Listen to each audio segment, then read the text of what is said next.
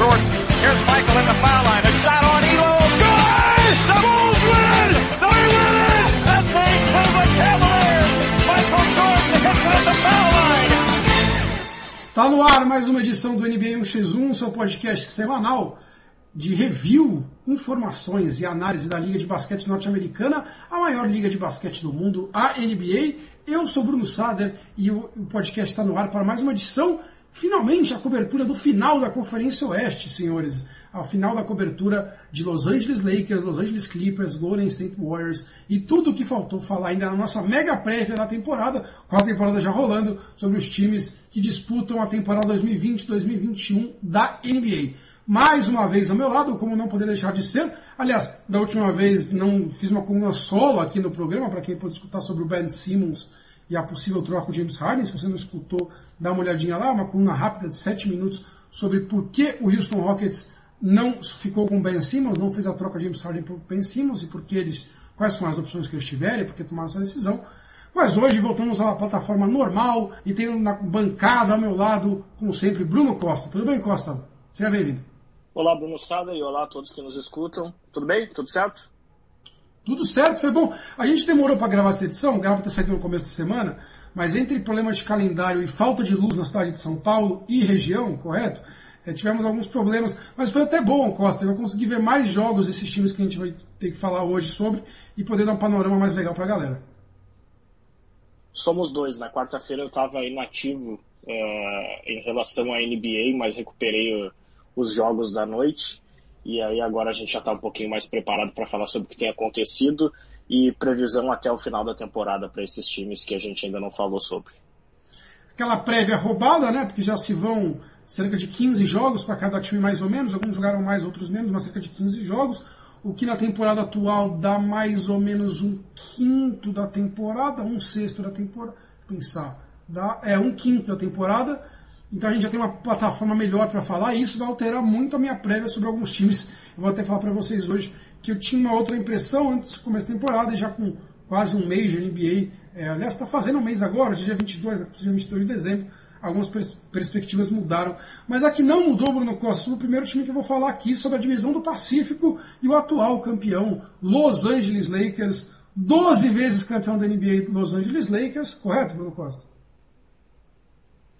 Correto, principalmente quando não se é o maior fã do time dos Lakers, da franquia.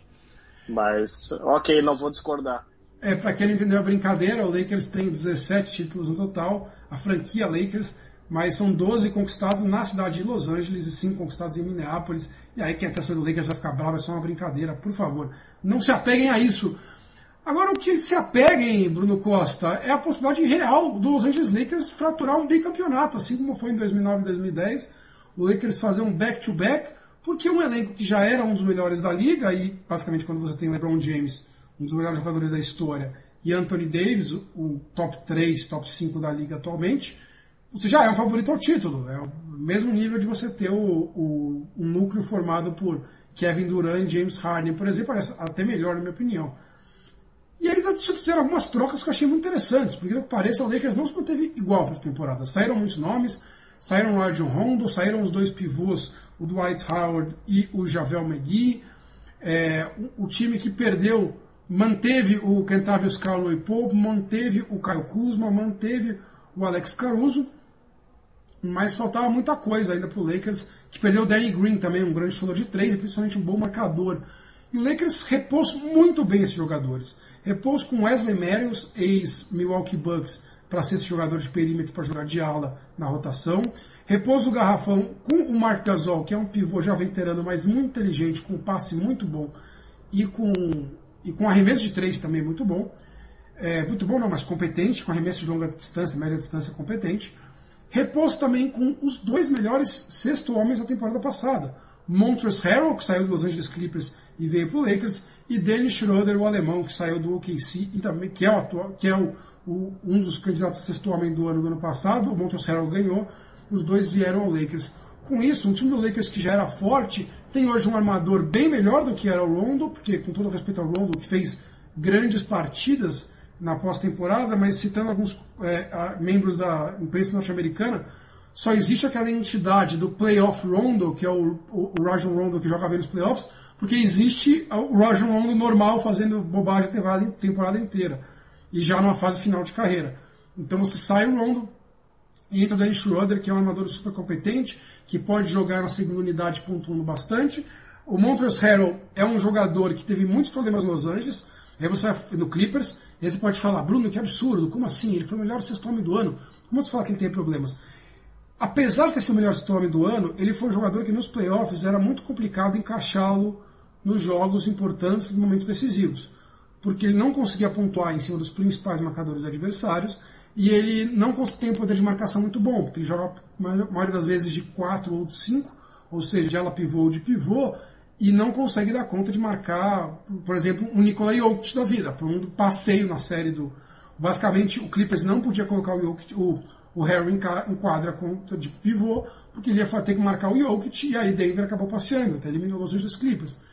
Então é um jogador que durante a temporada regular vai muito bem pontua muito alto, mas nos playoffs não rende tanto.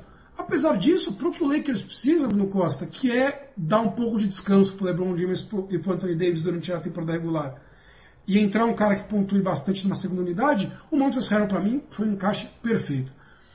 O Caldwell Pope continua no time e apesar de não ter tido um começo de temporada muito bom, tem melhorado. Eu assisti ontem Lakers e Milwaukee Bucks, ótima partida, excelente. O Caldwell Pope destruiu, ele meteu 6 de 7 bolas de 3, fez uma ótima partida, 20 pontos, se não me engano, para o KCP. E se você quiser fazer um pouco de advogado do diabo, o Marc Gasol um garrafão com Mark Gasol e Montrezl Harrell não tem a pujança física que Dwight Howard e Javel McGee tem. Embora seja muito mais talentoso para pontuar, seja muito mais talentoso na, no passe, é, no arremesso de longe, era uma vantagem você poder jogar dois brutamontes, Dwight Howard e Javel McGee, para ficarem trombando no Jokic da vida. E tanto que deu muito certo contra o Denver isso. Fiz muitas considerações aqui, Bruno Costa. Para mim, o Lakers é o grande favorito ao bicampeonato concordamos nesse aspecto, viu, Sader? É, concordamos, novamente concordamos. A gente tem concordado muito aqui, inclusive. Estou ficando é, preocupado. Vamos combinar antes do programa a gente discordar um pouco mais para dar uma Isso. polêmica.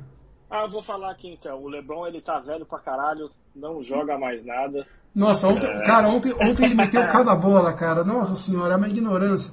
Aí você vê o, o, o, o Giannis Antetokounmpo dando um airball da linha do garrafão, um jump shot fácil. O LeBron pega, gira em cima do marcador de três de longe e a bola cai sem nenhum esforço. É até irritante. É, ele é um. Continua, o cara não fica velho. É inacreditável. E uh, sobre o elenco do Lakers, eu concordo muito contigo quando, quando fala que esses jogadores que chegaram, principalmente o Schroeder e o Montrezl Harrell, são muito importantes para dar um pouquinho mais de tranquilidade uh, principalmente durante a temporada regular, para jogar o tempo que precisar jogar só o LeBron James e o Anthony Davis. Então são caras que não vão precisar ter uma minutagem tão grande assim. A liga já teve menos tempo de descanso do que os jogadores estão acostumados a ter. Uh, então é muito importante que se tenha outras alternativas ofensivas, principalmente. O Schroeder e o Montrezl vinham fazendo exatamente isso. Inclusive eram os dois melhores jogadores vindo do banco na temporada passada. No Lakers o Schroeder está saindo jogando, está começando uh, na rotação inicial, ele também fecha os jogos, mas tem jogado bastante com o Anthony Davis e com o LeBron James. E, uh, e além deles, eu acho que o Wesley Matthews é uma adição muito interessante, porque ele ainda, ele começou muito mal a temporada, mas ele já voltou à forma, a melhor forma dele desses últimos anos de carreira, que é um cara que marca bem e mata algumas bolas de três. Ele, inclusive, está fazendo isso melhor do que fazia o Danny Green. Caldwell Pope mostrou toda a utilidade que ele podia ter para o elenco na temporada passada. O Mark Gasol é aquele cara que é muito inteligente, deve ser muito legal jogar com ele, porque ele não comete erros bobos, né? Ele pode não ser exatamente aquele cara como o JaVale McGee, que tem, que consegue pular muito, que incomoda fisicamente os adversários, mas ele é bastante inteligente, tem uma noção de posicionamento uh, muito próxima da, da perfeição uh, quando a gente fala da defesa. E esse elenco está mais forte ainda do que a temporada passada. Uh, aí a gente fala assim, ah, mas realmente o Dwight Howard e o McGee eram alternativas importantes caso quisessem jogar com dois jogadores grandes. Mas nos playoffs o que acaba acontecendo é o Anthony Davis na posição 5 e aí o time faz um small ball e aí pode jogar o Marquise Morris ou entra na rotação o Caruso, ou se não vem o Wesley Matthews. Então, é, o elenco tem várias opções, é, continua jogando muito bem e acho que não tem como a gente falar que, que não é hoje o melhor time da liga. Para mim, ainda com alguma, alguma boa margem, o Lakers é, é o favorito principal ao título da NBA dessa temporada. É um time confiável, né? É um time que você não. Tem times que têm partidas muito boas e outras muito ruins. E o Lakers é um time que você sabe o que eles vão entregar e eles entregam. Então, é assim, se eu sou concorrente, estaria bem preocupado com a franquia uh, mais, mais, é, mais vitoriosa da NBA, até porque não só as, a, os títulos, mas o Lakers tem um caminhão de vice-campeonatos, inclusive a maioria com o Celtics. Então, se você juntar campeonatos e vice-campeonato, ninguém tem mais vitória que o Lakers. É, a tabela reflete isso. O Lakers hoje é o líder da Conferência Oeste, com 12 vitórias 4 derrotas. Uh, ganhou os oito jogos que fez fora de casa, incrível. E perdeu alguns jogos, você não espera, perdeu um pro Spurs, por exemplo. É, perdeu jogos perdeu assim, mas... essa, essa semana perdeu inclusive um pro Warriors, que eles estavam muito à frente. E aí acho que tiraram mesmo o pé do acelerador, é alguma coisa que acontece de vez em quando nesses jogos de temporada regular. O Anthony Davis, por exemplo, eu lembro de estar assistindo o jogo e o Anthony Davis, ele estava brincando de praticar os passes dele. Então ele pegava a bola ali no cotovelo, dentro do garrafão, e ao invés de fazer a jogada típica dele, que é esmagar o adversário, passar por cima dele, arremessar, enterrar, fazer o que ele quiser, ele estava procurando muitos companheiros. Então parecia mesmo que ele estava tentando melhorar uma parte do jogo dele para quando ele eventualmente precisar disso. Aí ele terminou o jogo, inclusive, com sete assistências. Então, assim, vai acontecer isso eventualmente, né, sabe? Os caras vão tirar um jogo para tentar fazer alguns testes diferentes, ou vão tirar o pé do acelerador e vão acabar perdendo o jogo. Esse tipo de coisa acontece na temporada regular. Ainda mais um time que foi o último, junto com o Miami Heat, a descansar na temporada, né? Foi que teve menos férias. E a gente não sabe o quanto o fator casa nos playoffs vai ser decisivo esse ano, né? Se a gente vai de torcida ou não. Então, talvez isso também não importe para você ficar se matando. Agora o vizinho do Los Angeles Lakers, o Los Angeles Clippers, o time de, de Steve Ballmer, também faz um início bom de temporada. O time que está 11-4 na tabela, ou seja, basicamente empatado com o Lakers, apenas com um jogo a menos na tabela, mas o aproveitamento é muito parecido, inclusive seria uh, quase um empate técnico aqui.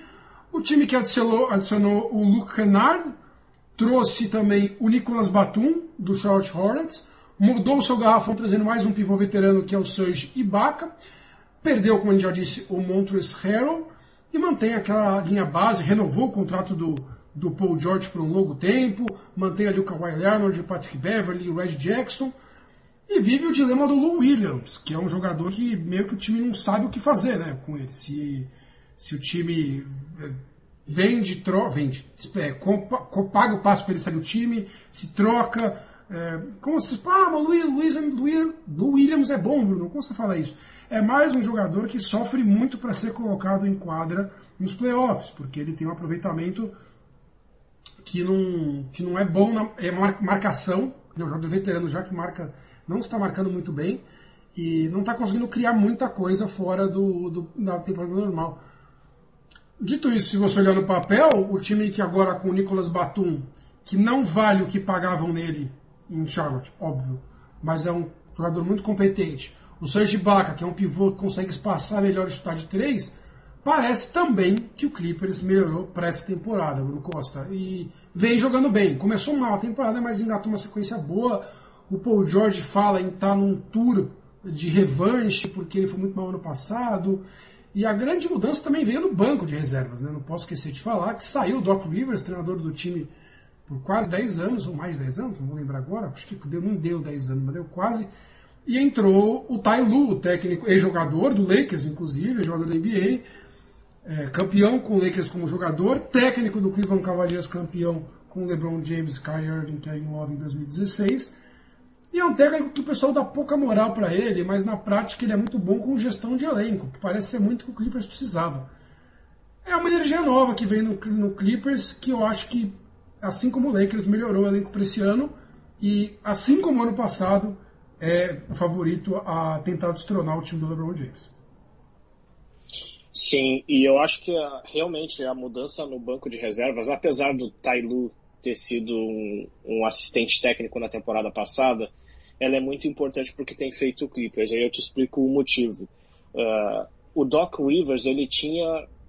Parecia inclusive um compromisso, ele, ele tinha trabalhado com o elenco anterior à chegada do Paul George e do Kawhi Leonard. Então parecia que ele, que ele queria dar moral para aqueles caras que estavam fazendo um time bastante competitivo, sem estrelas. E então ele, ele era muito leal a esses caras e eu acho que faltou um pouquinho de centralizar ainda mais o jogo uh, para as capacidades técnicas do, do, do Kawhi e do Paul George.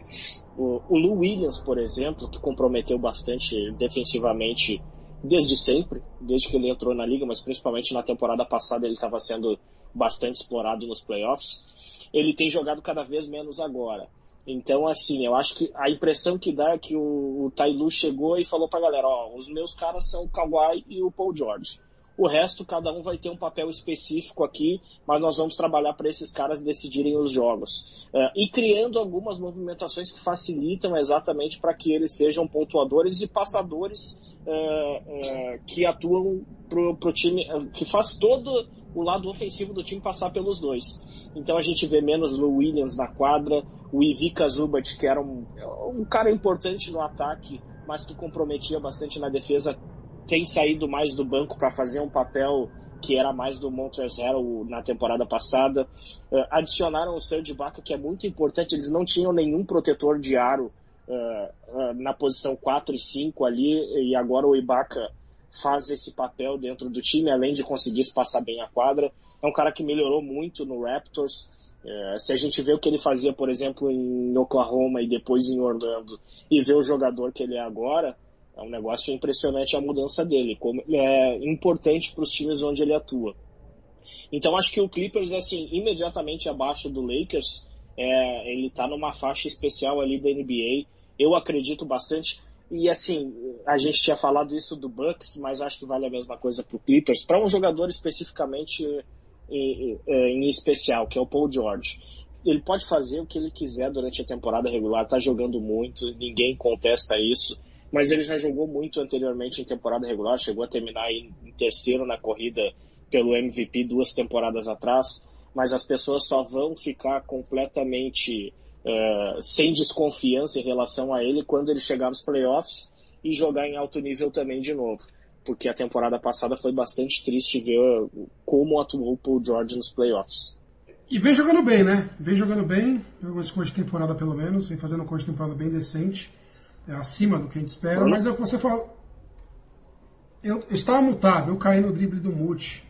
É, ah, então tá. Beleza.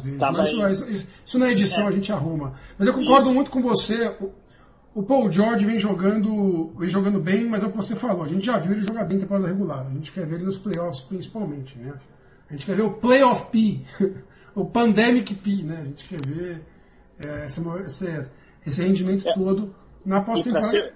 E para ser justo, né, Bruno? Assim, duas temporadas atrás, a temporada que ele passou em Oklahoma, ele chega aos playoffs e ele tem duas temporadas lá de playoffs, na verdade, no OKC. Ele tem muita dificuldade, cai na primeira rodada nas duas temporadas. Ah, mas, mas ele, delas... ele era, vamos ser justos também, ele era o bom jogador do time ali, né? O Westbrook que estava fundando é, o time. É, ele, ele, tá, ele tava carregando o time. Mas, porra, ele chegou a ser engolido pelo Joe Ingles. Aí fica difícil. Eu, eu gosto do Ingles, tá? Bom jogador e tal, importante pro elenco. Mais do que bom mas... jogador, bom marcador. Exatamente, mas assim, é, é, difícil ver o cara individualmente tomar conta do jeito que ele tomou do Paul George. Perguntas que só serão respondidas na pós-temporada, que por incrível que pareça, acho que contará com o Golden State Warriors, Bruno Costa, que se fosse no começo da temporada, se essa prévia tivesse saído com, até na primeira semana, que o Warriors começou muito mal, eu ia falar para você, né? Imagina, onde o Warriors vai? Perdeu o, o Clay Thompson machucado. O time depende agora do, do Kelly Oubre e do Ed Wiggins. Os dois errando tudo na quadra. O James Wiseman, na segunda escolha do draft, parece um bom pivô, mas vai demorar para desenvolver. Não tem banco. O melhor do banco deles é o Damian Lee e o Kent Baseman. Só que o Stephen Curry ficou revoltado com esses comentários e está jogando muito. E ele tá jogando muito todo o jogo. Não é que ele tem uma semana boa, ele tá jogando bom faz um mês. Jogando bem faz um mês. E com isso ele consegue carregar o Warriors uh, para estar 8-7 na temporada. Nada demais, mas já é o que leva o time para os playoffs. Draymond Green perdeu o começo da temporada, voltou, ainda. Assim, eu sou um cara que defendia muito o Draymond Green nos títulos do Warriors, dizia que ele era um cara que tinha participação é, pouco observada pelas pessoas. Mas hoje em dia ele não adicionou nada. Ele atrapalha o Warriors. Ele só dá passe. Ele não mata mais uma vez, desaprendeu a arremessar. Mas mesmo assim, não só o Curry vem jogando muito, como o Andrew Wiggins já melhorou, está decente. O Kelly Oubre não está mais tão horrível. O James Wiseman, apesar de ser muito novo, para quem não sabe a história dele, ele jogou só três jogos pela faculdade, depois tem uma suspensão. Então, desde o colegial, meio que ele não joga basquete em nível, em alto nível, em nível de competição. E aí ficou mais de um ano parado por causa da pandemia. E tá jogando bem. Ainda não é espetacular, mas você vê que ele tem tudo para se tornar um grande jogador e vem adicionando bastante números legais pro Warriors, double-double e tudo mais. Então, assim, inesperadamente, eu não sei até quando vai gasolina no tanque do Stephen Curry. A negociação para adquirir o Kelly Oubre do, do Phoenix Suns, para mim, foi uma insanidade completa. Porque não só eles pagaram o salário do Oubre, que sei lá, é 20 milhões, na NBA, eu cheguei a comentar isso acho no primeiro programa, na NBA quando você é, extrapola o seu limite de gasto salarial da equipe, você tem que pagar multas. E eles extrapolaram tanto para ficar com o Kelly Oubre que eles pagaram 50 milhões de dólares em multa, um negócio assim, é ridículo. O Kelly Oubre. Então não pareceu ser a melhor decisão do mundo. Trouxeram o Brad Wanamaker, que era do Celtics, o Kent Bazemore. É, é um jogador bom de rotação, mas para quem tem um time bom, uma primeira linha boa. Até quando vai a gasolina no tanque do Stephen Curry de 35 pontos por jogo, a insanidade completa que tá o, o, MV, o BMVP tricampeão da NBA? Acho que vai longe a gasolina dele, mas uh, são duas coisas que a gente precisa avaliar aí sobre o Warriors, né? Uh, a primeira só, vamos, vamos discordar um pouquinho então agora, já que a gente estava procurando por isso. Uh, eu acho que o Draymond Green continua sendo muito importante para a equipe. Muito, muito. Tanto pelo lado defensivo, quanto pela capacidade de organizar um pouquinho melhor o jogo. Mas até assim, tu vê a, a diferença no espírito do time quando ele está na quadra. É um negócio que eu não sei explicar. É, eu, só, eu só quero. Eu não quero te cortar, mas Claro. Eu não quero te cortar, mas vou te cortar. Mas só para ajustar meu comentário, não é que ele não é importante, tá? É que ele, pra mim ele não é mais aquele Draymond Green. Ele desceu muito do que ele já foi um dia. Só isso. Não pode. Só para ajustar meu ah. comentário para não parecer maluco aqui. Ah, então tá. Então a gente infelizmente concorda. Porque é, teve muitas lesões, às vezes ele parece um pouco desinteressado, né, durante a temporada regular também, volta com tudo nos playoffs, mas ele está sendo importante até para o desenvolvimento do, do Wiseman, que é um cara inexperiente, é, como tu disse, ele jogou pouco, inclusive na faculdade, aí teve aquele escândalo, a investigação para saber se ele tinha recebido dinheiro da universidade para ser ser selecionado por lá. É, mas assim, é legal, é um time que está sendo legal de ver, mas eu não confio. Mesmo assim, eu acho que eles ficam de fora dos playoffs. É, acho que inclusive vai ser difícil conseguirem ficar entre os 10 primeiros é, por dois motivos. Primeiro, o Andrew Wiggins atrapalha os times em que ele joga, é, pode ter melhorado. Tava até outro dia aí chutando, tinha melhorado, o chute dele estava com perto de 40% de aproveitamento nas bolas de três, mas eu não confio no cara, mesmo tendo um papel que não seja uh, dos principais numa equipe, mesmo tendo o Stephen Curry do lado dele, que chama muito, atrai muito da marcação. Eu não confio no Wiggins, acho que daqui a pouco ele volta ao normal dele. O Kelly Oubre Jr. também, assim, é um jogador que é, é engraçado, porque ele parece bastante interessante, ele é um cara rápido, ele se move bem lateralmente, ele pula muito, ele marca pelo menos é, é um marcador regular pelo menos uh, no cara que está jogando com a bola. Mas ele também assim não parece fazer muita falta para os times dele. Ele sai do time e o time começa a ganhar. Então não confio no elenco de apoio. O Stephen Curry e além disso o Stephen Curry tem um probleminha que ele tem se ausentado muito durante as temporadas por lesões então, porra, cara, se ele tiver qualquer coisinha, a tendência ultimamente tem sido que ele seja afastado por algum período pelas lesões. 10 é, jogos que ele perca são suficientes para fazer esse time aí perder o rumo E eu não duvidaria de em 10 jogos que ele se ausente, o time fazer aí, sei lá, uma ou duas vitórias no máximo. Então, como tem esse fator da probabilidade de lesão do Curry e a ruindade de Ubre e Wiggins, porra, não são ruins, né? Vamos falar sério agora. Porque os caras são jogadores da NBA. Mas eu acho que eles não são de um nível aceitável e não são exatamente o que o Warriors precisaria para essa temporada. É, é mais do que isso, né? Eles não são do nível do que eles ganham para ser, né? E a expectativa que a gente tem. Acho que isso é, vale mais até do que uma questão de. Se são de nível de NBA, eles são, né? A gente sabe. Perfeito. É isso aí. questão é isso aí. quanto eles ganham e a expectativa que a gente tem sobre eles, né? Que faz. Agora sim, então vamos, vamos discordar um pouquinho mais também. É, eu acho que o, o Wiggins tem o seu valor e, e o problema dele é ele tem que carregar a tocha no time, entendeu? Eu acho que o problema grande dele seria ele ter que. Como ele estava tendo que ser no Wolves o cara do time. Sabe? E agora no Warriors estava tudo escrito certo para ele ser um coadjuvante importante. Porque era o time do, dos Splash Brothers do Draymond Green, ele ia ser um coadjuvante que ia pegar a, a marcação não prioritária, que quer ficar em cima do Clay Thompson e do Stephen Curry, e ele ia matar as bolas dele tranquilamente. Só que o Clay Thompson ficou fora a temporada, temporada inteira. Então, adiós, meu amigo. Vai ter que ter responsabilidade agora. Mas só para ser justo, ele, ele jogou uma temporada, tudo bem que não era exatamente o cenário ideal, mas ele jogou uma temporada com o Carl Anthony Towns e com o Jimmy Butler no Timberwolves, é, que eram os dois jogadores principais no ataque, e ele continuou sendo horrível. O que parece de vez em quando que ele não gosta de jogar. Precisava, sei lá, alguém dar um, um tratamento de choque pro rapaz. Eu não, não entendo o que, que passa ali com ele de vez em quando, sinceramente. Se fosse no Brasil, teria uma torcida teria pedindo raça ao jogador, basicamente, né? Perfeito, Parece, ia ter faixa tem, com o rosto dele. A torcida, você pode dar algum exemplo do, do esporte clube internacional? A torcida do Palmeiras, eu posso dar um exemplo que ele tem aquela cara, cara do Borja em campo. Uma cara de quem está com sono em campo. Eu sou defensor do Borja, mas é aquela cara que irrita a torcida.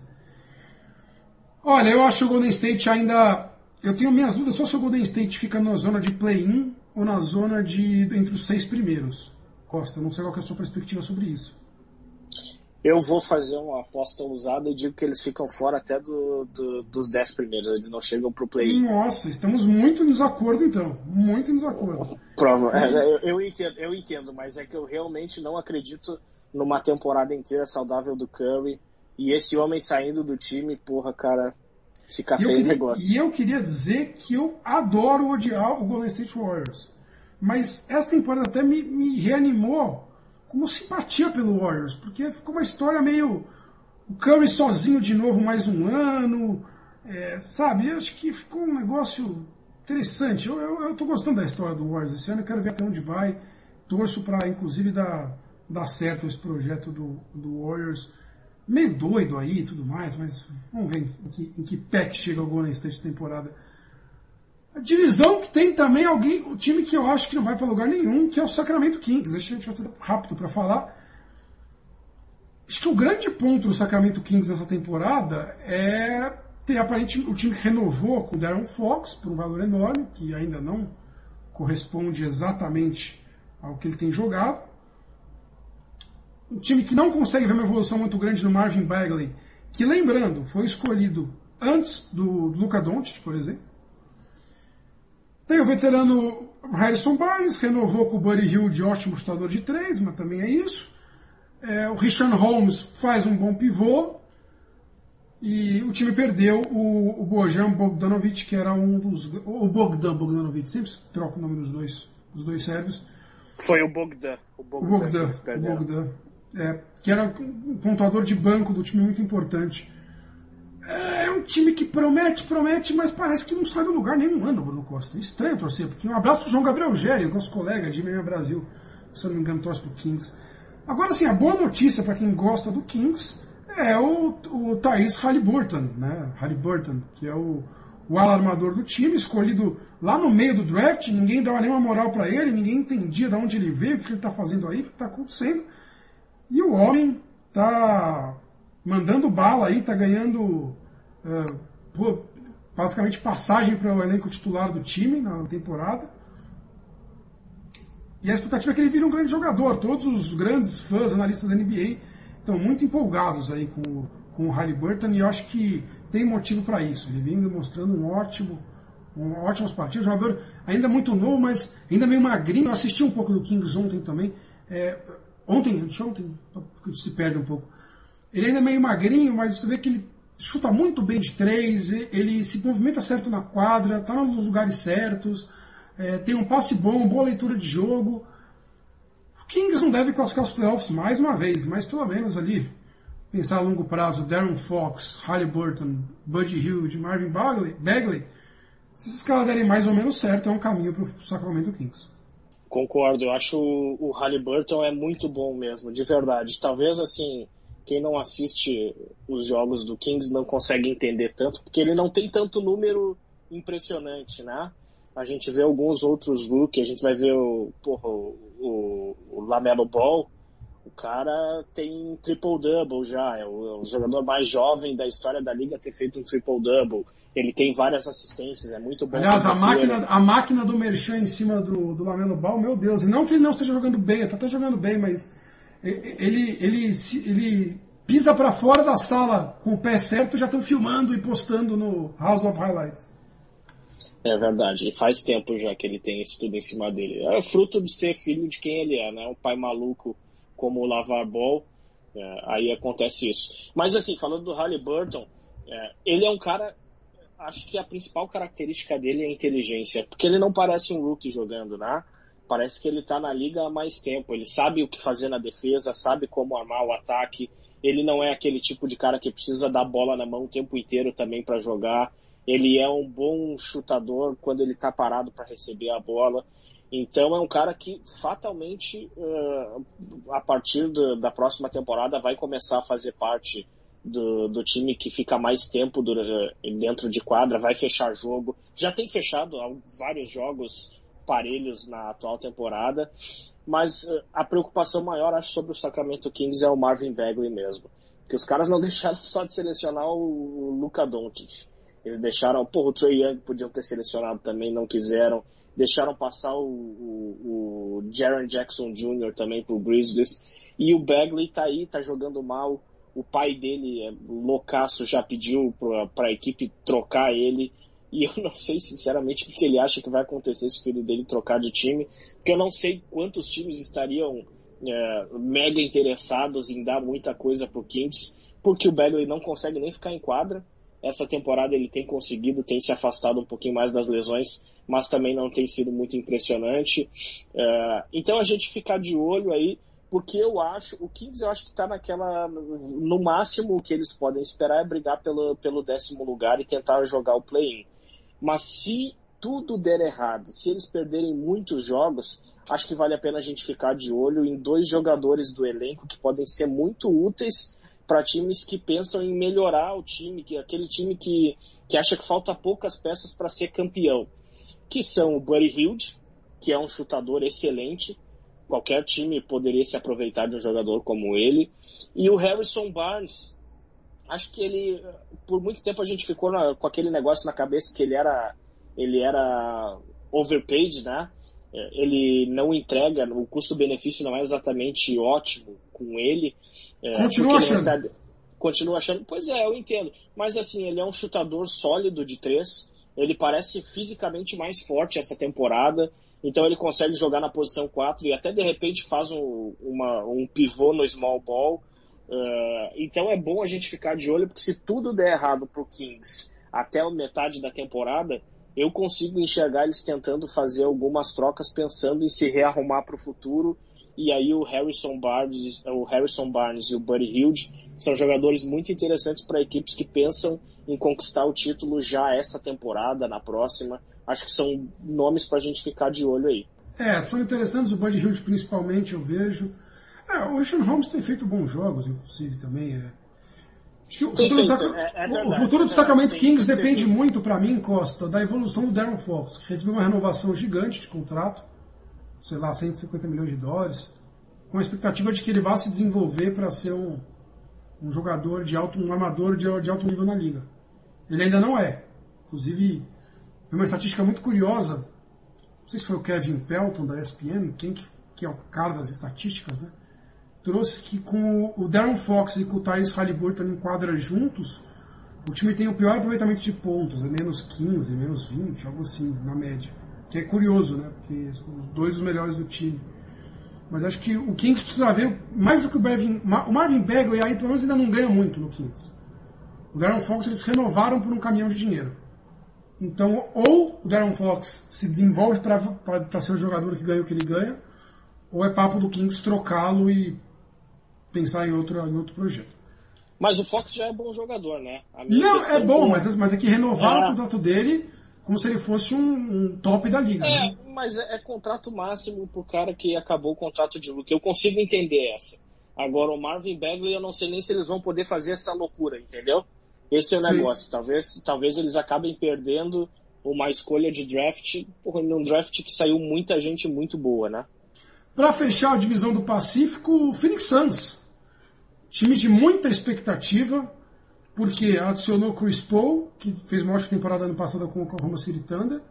Você tem se desenvolvendo cada vez mais o Devin Booker e principalmente deveria o DeAndre Ayton. DeAndre Ayton, lembrando que é a primeira escolha desse draft mencionado aí, que teve pivô DeAndre Ayton, que teve Luca Doncic, Trae Young. O time trouxe também o Jay Crowder, é, que veio do, do Miami.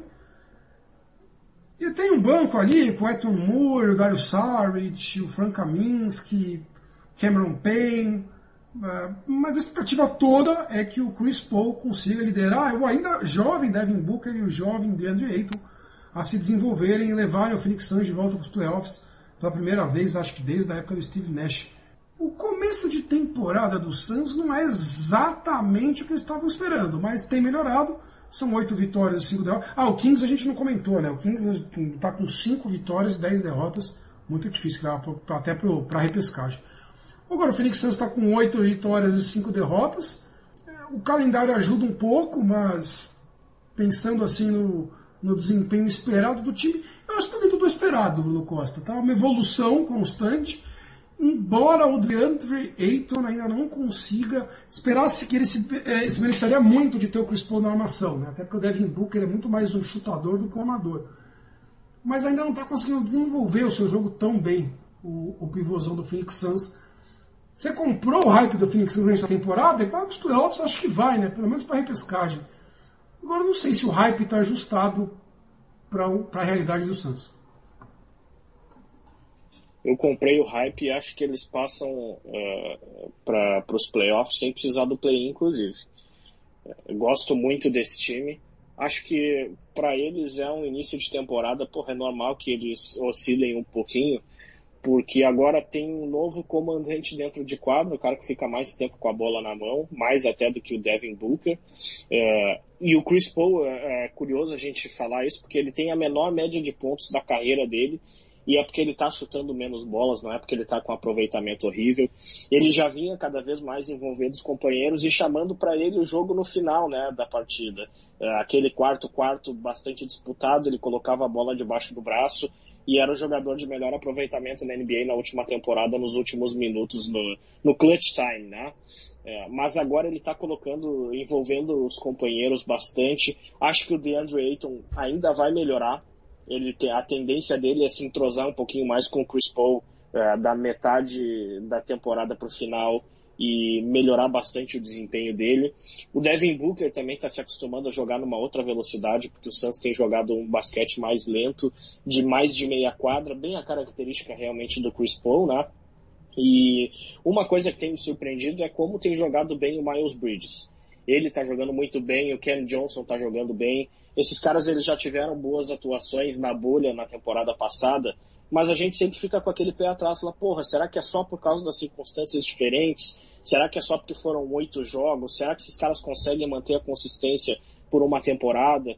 E aparentemente eles estão evoluindo para se tornar exatamente jogadores desse tipo, caras que uh, são muito bons na defesa, braços longos, aquele biotipo que é cada vez mais procurado na NBA, é o cara que é inteligente para defender, É, aí eles adicionam o Jay Crowder, que eu acho que é uma ótima adição. É, tem começado agora do banco de reservas, mas vem sempre muito bem, com bastante energia. O Cameron Payne eu já tinha desistido dele, sinceramente. Muito tempo de liga e eu achava um cara que não tinha nível para estar tá ali. Não, não parecia um profissional. Era impressionante. Ele não parecia um jogador profissional. E agora ele consegue vir do banco e fazer bons lances. Ele dá energia também para o ataque.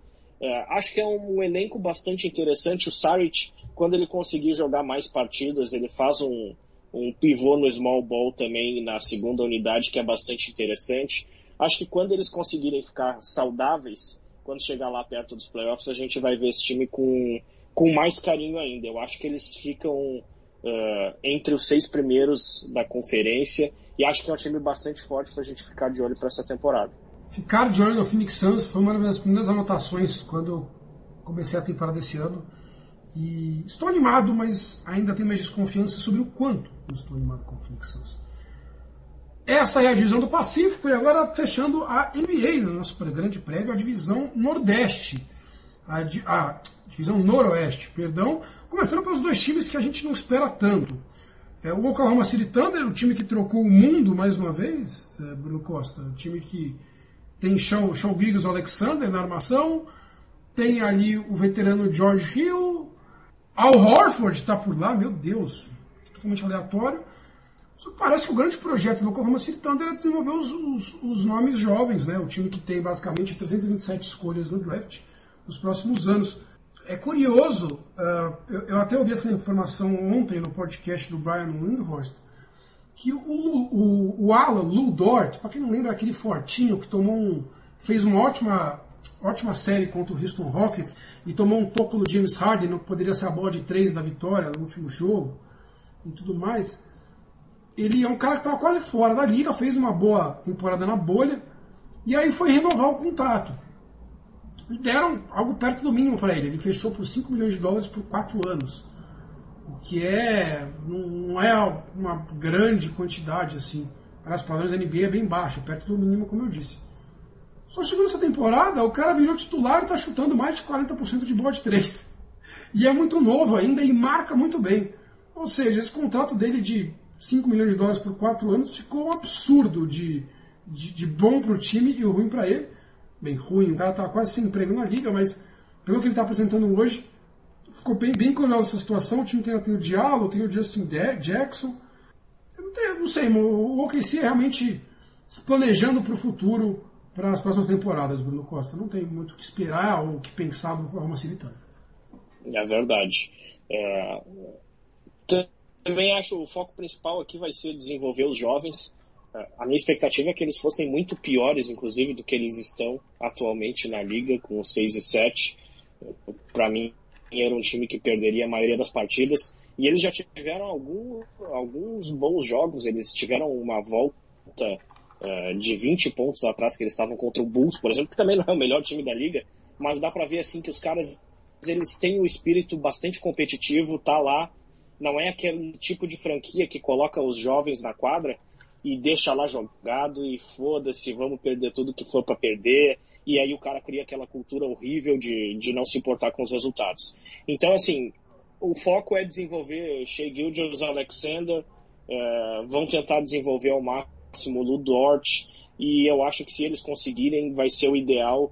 Acho que o George Hill vai ter procura para trocarem por ele, alguns times competitivos. Acho que o George Hill, por exemplo, ele seria a cara de, de um cara que poderia ser importante para os 76ers da vida, o cara que consegue organizar o jogo, chutar algumas bolas de 13, marca com decência. O Al Horford, eu só não sei se eles vão conseguir trocar, porque o contrato é muito grande, né? É, mas vai ter gente aí na liga que vai precisar de pivô. É, o Nets, por exemplo, que o diga, né? Depois da troca em que eles perderam Jarrett Allen, vai saber se eles não vão atrás do Al Horford, que parece ter envelhecido muito de um ano para outro, né? Ele não parece mais o mesmo jogador que era há pouco tempo atrás, mas a expectativa do OKC para essa temporada é realmente desenvolver os jovens e acumular o máximo de escolhas de draft possível. Se possível, inclusive todos da liga, pelo jeito. Sem dúvida, o time tem muita, muito material na mão para se tornar uma grande potência nos próximos anos. Como disse, nos próximos, próximos anos, então a gente não tem por que Falaram muito mais do Oklahoma City Thunder. E por incrível que pareça, que horrível é o retrospecto do Minnesota Timberwolves. 13 jogos, 10 derrotas, 9 derrotas nas últimas 10. O time que está com o Anthony, Carl Anthony Towns com Covid, ele que perdeu familiares diversos, da mãe a parentes, é, pelo, pelo Covid, uma história triste demais. O time que perdeu o Wiggins, draftou o Anthony Edwards, primeira escolha do draft desse ano, e depende muito ainda, mais do que deveria, na minha opinião, do, do DeAngelo Russell. Realmente, é, eu fico olhando assim para o Minnesota Timberwolves, eu queria poder dizer que o, o Towns e o Russell fazem uma dupla legal, para eles queriam jogar juntos, é, o Malik Beasley está ajudando, o Anthony Edwards está se desenvolvendo, o Rick Rubio é um armador veterano que pode ajudar nesse desenvolvimento e tudo mais. É uma desgraça completa o time do Minnesota Timberwolves, Costa. Coitado do, do Ryan Sanders, que é o técnico. Coitado, coitado mesmo. É. Uh, o Towns teve também, além de, de ter pego o Covid, ele teve uma fratura, uma pequena lesão na mão que afastou ele por, por alguns jogos.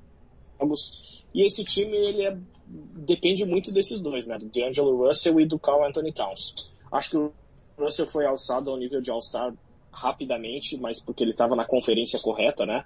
E no time do Nets que jogava basicamente para ele.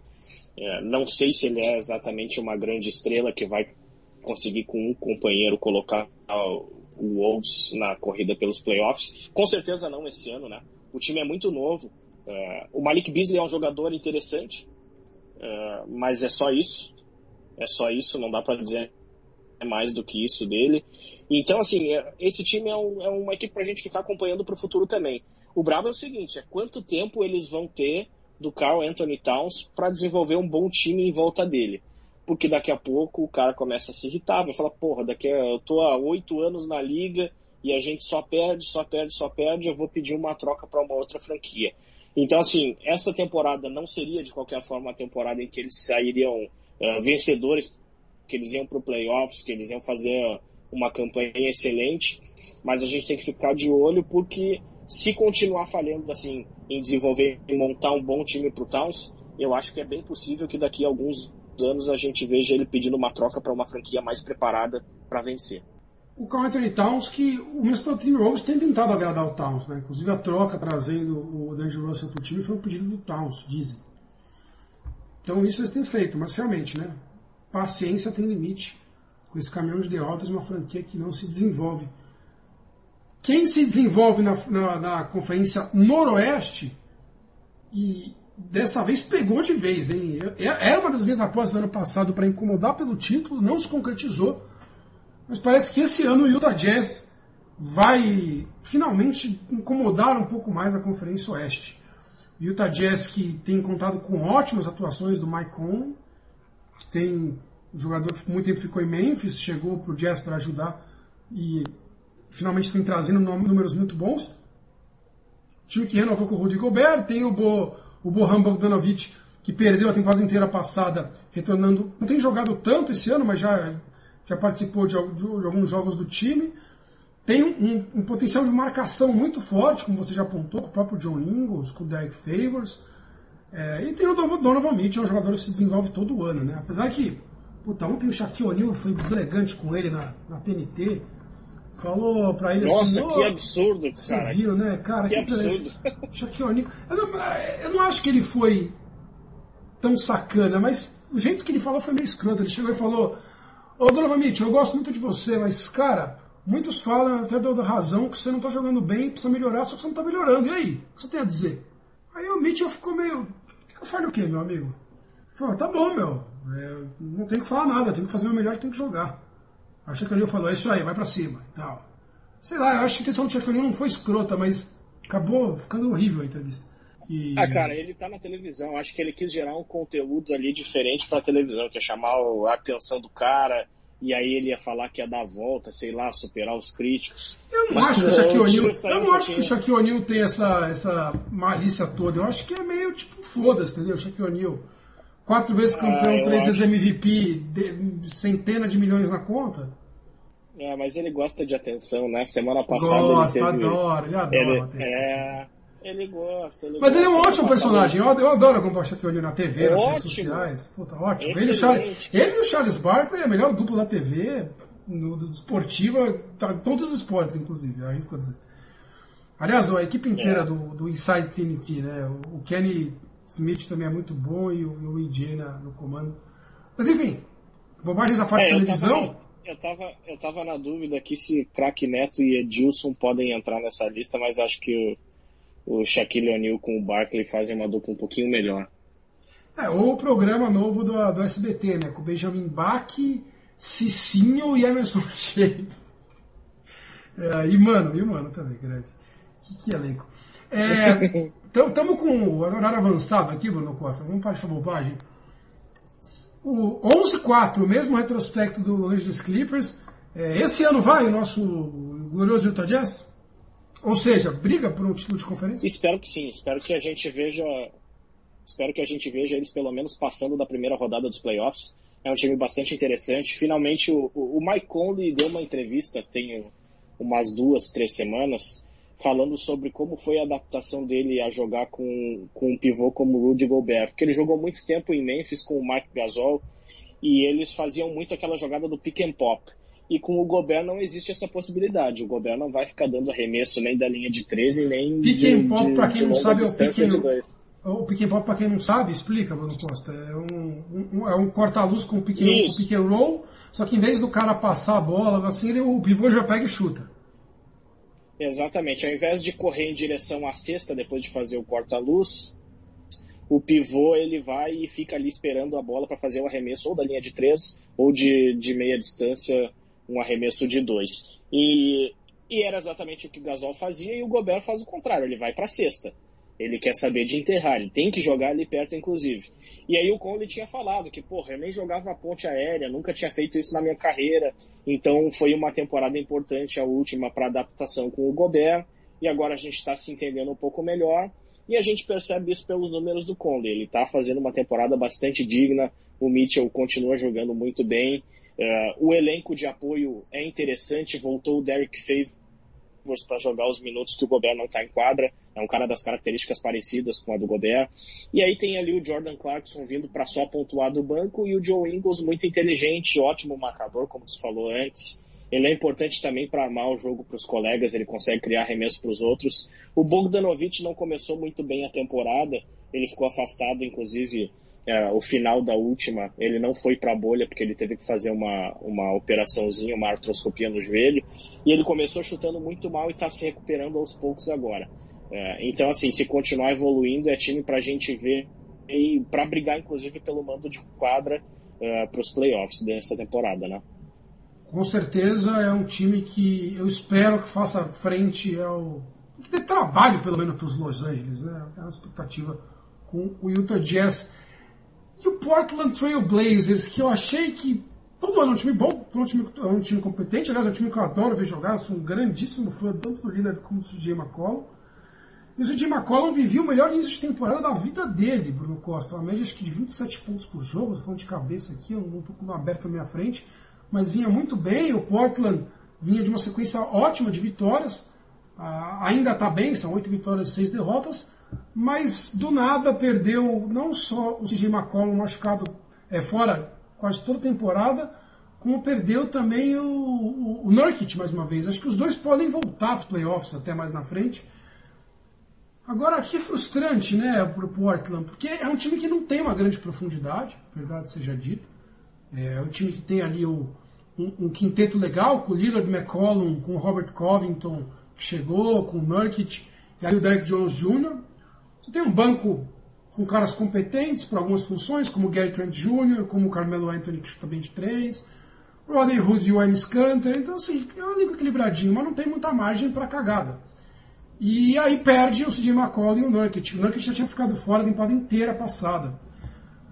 Embora talvez eles voltem ainda nessa temporada, Costa, é muito frustrante ver o time do Portland não conseguir romper essa barreira.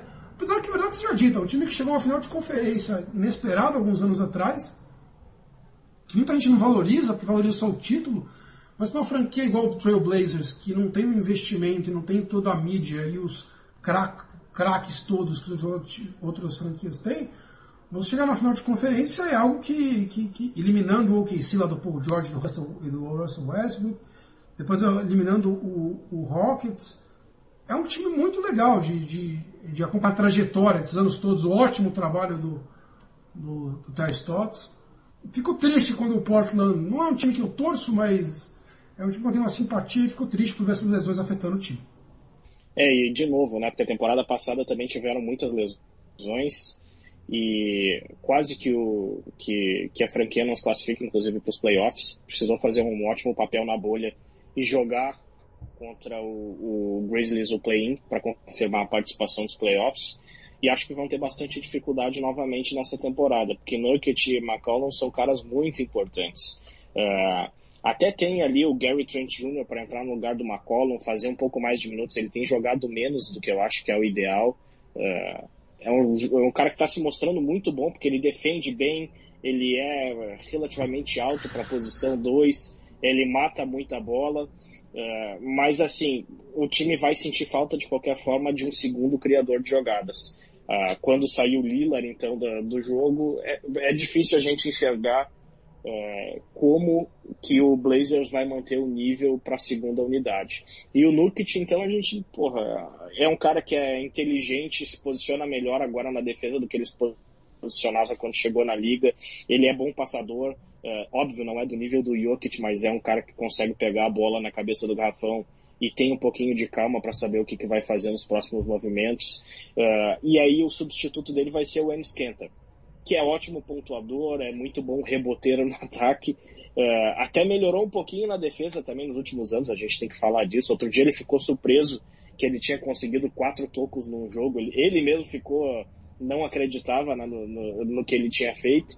É, mas ainda é um cara que fica devendo bastante no, no, lado defensivo da quadra. Então, esse período com os dois de fora do, do time vai ser muito importante para a gente ver se eles conseguem pelo menos se manter ali na média uh, é, para avançar depois para os playoffs. Mas vai sofrer bastante sem esses dois jogadores. Fechando a Conferência Oeste, o Denver Nuggets, o time que chegou na final de conferência ano passado, o time que chocou o mundo, eliminou os Angeles Clippers após estar perdendo por 3 a 1 a, a série semifinal de conferência. É, time que não está ainda naquele ritmo todo que a gente viu na bolha, Bruno Costa. time que está 7-7, time que perdeu o Jeremy Grant, que queria o papel de maior destaque na rotação e aí foi despachado para jogar no excelente Detroit Pistons, que possui hoje o pior recorde da liga. Parabéns, Jeremy Grant. Time que ah, tem uma rotação muito sólida, com o Jamal Murray, Gary Harris, Michael Porter, Paul Millsap e o Nicole Jokic. Perdeu o Mason Plumlee também, que era o banco imediato do Jokic, mas também não acho que é a maior diferença do mundo. É, tem ali o Michael Green agora, está no Clippers. E, e o, o, o Bobo ganha, anda ganhando espaço, algumas partidas, né? O pivôzão, altíssimo pivô prospecto aí novo. Agora, é um Denver Nuggets que aposta muito na evolução do Michael Porter Jr., que perdeu sua primeira temporada inteira na NBA lesionado. Já demonstrou na bolha um pouco do seu potencial. Uh, mas para o Denver Nuggets se tornar competitivo, é um cara que precisa crescer muito, porque o Nicole Jokic continua espetacular, é candidato a MVP, impressionante que ele joga. O Millsap é aquele veterano competente, o Gary Harris também contribui, e o Jamal Murray está evoluindo. O Jamal Murray, obviamente, não está apresentando aqueles números da bolha. Afinal, era insustentável fazer o que ele está fazendo nos playoffs, principalmente. 40 pontos por jogo. Aliás, está com uma média de menos de 20, se eu não me engano. Mas normal, o Jamal Murray na temporada regular é isso. O Michael Porter Jr. muito me intriga. Porque ele parece todas as ferramentas a virar um grande jogador. Ele tem o físico, ele tem um arremesso legalzinho, ele enterra, ele marca bem. Mas eu não sei, ele parece meio maluco. Inclusive, mais uma vez citando o podcast do Hoop Collective do Brian Minhorst, eu não sabia, eles estavam falando ontem que o Michael Porter, Bruno Costa, não sei se você sabe disso, ele é, é daqueles caras que o pessoal fala anti-vax, anti-vacina, acredita em um monte de teoria da conspiração, é, de, de dominação global, de sociedades secretas. Basicamente, o Michael Porter Jr. tem o perfilzaço para estar naquela invasão do Capitólio do lado do Xamã, lá com pele de urso e chapéu de, de boi. É, ele é um cara. É um cara bem difícil, né? É um cara bem difícil. Acho que o, o Nuggets está sentindo muita falta do Jeremy Grant. Muita falta do Jeremy Grant. É, mais do que talvez imaginasse, porque é, podia ter feito um esforço talvez um pouquinho maior, oferecer, oferecer um pouquinho mais de salário, sei lá, oferece um papel diferente para o cara no time, mas está sentindo muito a ausência dele. É, o Michael Porter Jr. também não conseguiu ficar saudável até agora, teve uma lesão pequena e depois ficou fora pelo protocolo de Covid. É, aí entra no lugar dele o, o, o Will Barton, que ficou a temporada passada de fora. Uh, o Bill Barton também é um cara que é um pouquinho difícil para manter bem no grupo. Ele já tinha dito antes da, da, de começar a temporada que não se vê como um jogador para ficar no banco de reservas. Então, teoricamente, essa lesão do Michael Porter, pelo menos, não está fazendo os dois brigarem pela posição, não está deixando ninguém descontente. Mas o Will Barton também não está entregando o que se espera dele. Ele já foi melhor criador de jogadas e pontuador do que ele é hoje. Então, assim, vai depender bastante realmente de uma evolução do Michael Porter Jr. Porque o Jokic está fazendo o que se espera dele, até talvez mais. É um candidato forte a MVP se ele continuar jogando assim. Óbvio que aí a, eh, o time precisaria melhorar um pouquinho mais a campanha, mas ele está com números absurdos, está com média de triple-double, está arremessando mais, chamando mais o jogo para si. Uh, o Murray eventualmente vai engrenar, a gente já viu do que, que o cara é capaz. Uh, e aí tem um banco razoável, tem ali o PJ Dozier que entra e, e, consegue fazer as coisas corretamente, marca bem, se movimenta, corta em direção à cesta o Campazzo eventualmente entra no time e consegue fazer algumas jogadas de efeito, bons passes, arremessar bem de três. Mas, assim, é um time que vai precisar. A, toda a questão do time continua sendo aquela posição 3. Uh, ah, ou o Michael Porter Jr. melhora e entrega alguma coisa num nível muito alto, ou a gente pode ver provavelmente eles diminuindo a campanha que foi feita na temporada passada, né? Ah, e outra coisa, aliás, o Gary Harris ele se, tem se lesionado bastante nas últimas temporadas, mas eu ficaria bastante de olho se vão tentar trocar ele, porque assim, ótimo marcador, muito importante para a equipe, mas ele está chutando ainda muito mal, e eu acho que se continuar dessa forma, vão começar a pensar em trocar ele, tentar um outro ativo para pensar em ir um pouquinho mais longe ainda do que tem ido nas últimas temporadas. É, um nome que eu esqueci de destacar é o Facundo Campazzo, né? Argentino que jogou um, dois, três, cinco anos pelo Real Madrid, ganhou duas vezes a Euroliga. Era do time do Doncic, se eu não me engano, inclusive, do, do, do Real Madrid. O Campaz é um jogador muito interessante, ele tem 30 anos, ele é baixinho, mas ele é forte, mas ele tem um arremesso. Ele tem a cara do San Antonio Spurs, jogador do Popovich, assim. Esses, é verdade, esses, é verdade. Esses estrangeiros ele... aleatórios que o Spurs descobre e o cara tá lá metendo um monte de bola de 3x. E ele é muito competitivo também, né? Esse é o negócio. Ele é, ele é inteligente para se posicionar na defesa, é um cara interessante. Talvez, é óbvio que ele sofre um pouquinho mais na NBA por causa do tamanho do atleticismo dos adversários, mas ele consegue compensar de várias outras formas e consegue se manter em quadra, pelo menos, né? É, ele acho que tem, ele tem 1,78, né? Que é um tamanho baixo para NBA, né? Mas é, é, com um, um, jogador de rotação, é isso, é interessante para entrar, jogar 10, 12 minutos por jogo, fazer esse papel. É, eu gosto do elenco do Denver Nuggets e espero que o Jamal Murray mostre mais na reta final aquele desempenho todo dele, que o Nikola Jokic continue destruindo e que o Michael Porter evolua, porque essa conferência com Lakers, Clippers, Jazz e Nuggets principalmente é um quarteto muito sólido e muito forte da Conferência Oeste que acho que assim, embora o Lakers seja o grande favorito e o Clippers seja ali o segundo time com favoritismo, é, o Jazz chega forte, o Nuggets chega forte, por que não o Suns pode surpreender? A Conferência Oeste está muito interessante. Esse ano, Pudo Costa, é isso. Finalizamos nossa mega prévia atrasada da Liga para esse ano. A partir do próximo programa, vamos falando de atualidades e o que anda acontecendo de melhor na Liga. Valeu, gostou da nossa prévia? Um abraço. Excelente, Bruno. Uh, falamos, conseguimos cobrir toda a liga, falar das duas conferências, falar dos times que a gente mais gosta.